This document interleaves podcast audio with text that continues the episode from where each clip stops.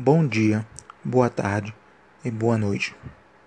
Mais uma vez recapitulando, meu nome é Raine e dando continuidade ao assunto abordado no terceiro áudio, chegamos a esse quarto e último áudio referente ao tema principal. Como a tecnologia pode ajudar, mais especificamente na matemática.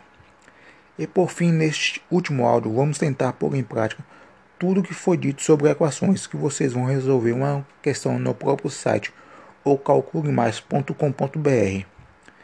Clicando em exercícios e depois em equações e respondendo na questão que vai estar aparecendo, com o objetivo de fixar o conteúdo apresentado, porque não basta só dizer o conteúdo e não praticar. Assim, é uma forma de despertar curiosidade e conhecer mais a fundo o site e todos os conteúdos que ele oferece em relação à matemática. Para quem no momento não tiver como acessar o site para responder a questão, vou dizer aqui qual é a questão em específico. A atividade é x mais 3 igual a 18 e as opções de resposta são A menos 15, B 16, C 15, D 17 e E 20. Tentem responder para pôr em prática o que foi dito no terceiro áudio e acabar fixando o conteúdo. Essa foi a proposta dos quatro áudios, que foi demonstrar como ferramentas tecnológicas têm se tornado um grande auxiliador na questão do ensino na matemática, mas pode ser usado em todas as questões do ensino e aprendizagem é algo muito importante, porque todas as tecnologias existentes estão para auxiliar o professor e não para substituir e ser um complemento na vida dos estudantes.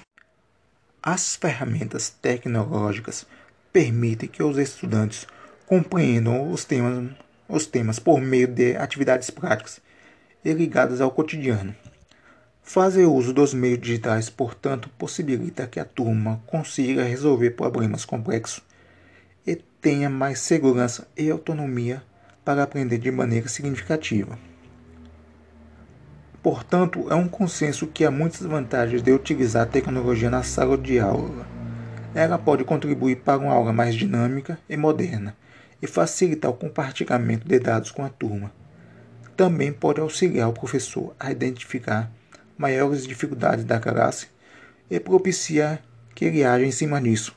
Uma das grandes vantagens, vantagens das tecnologias educacionais é motivar e engajar os alunos desinteressados e torná-los mais motivados e participativos.